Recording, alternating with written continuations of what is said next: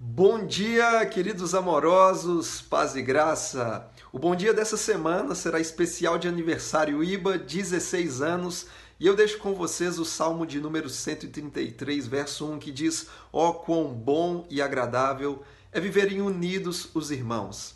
Unidade não é uniformidade, mas é alinhamento de pensamento.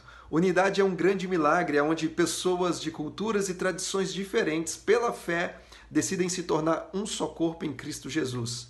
Unidade é conversão que gera convergência, onde todos nós passamos a ter um mesmo ponto em comum. Portanto, aquilo que temos em comum não é uma filosofia, uma ideologia, nem tampouco um time de futebol. Aquilo que temos em comum é uma pessoa, Jesus Cristo.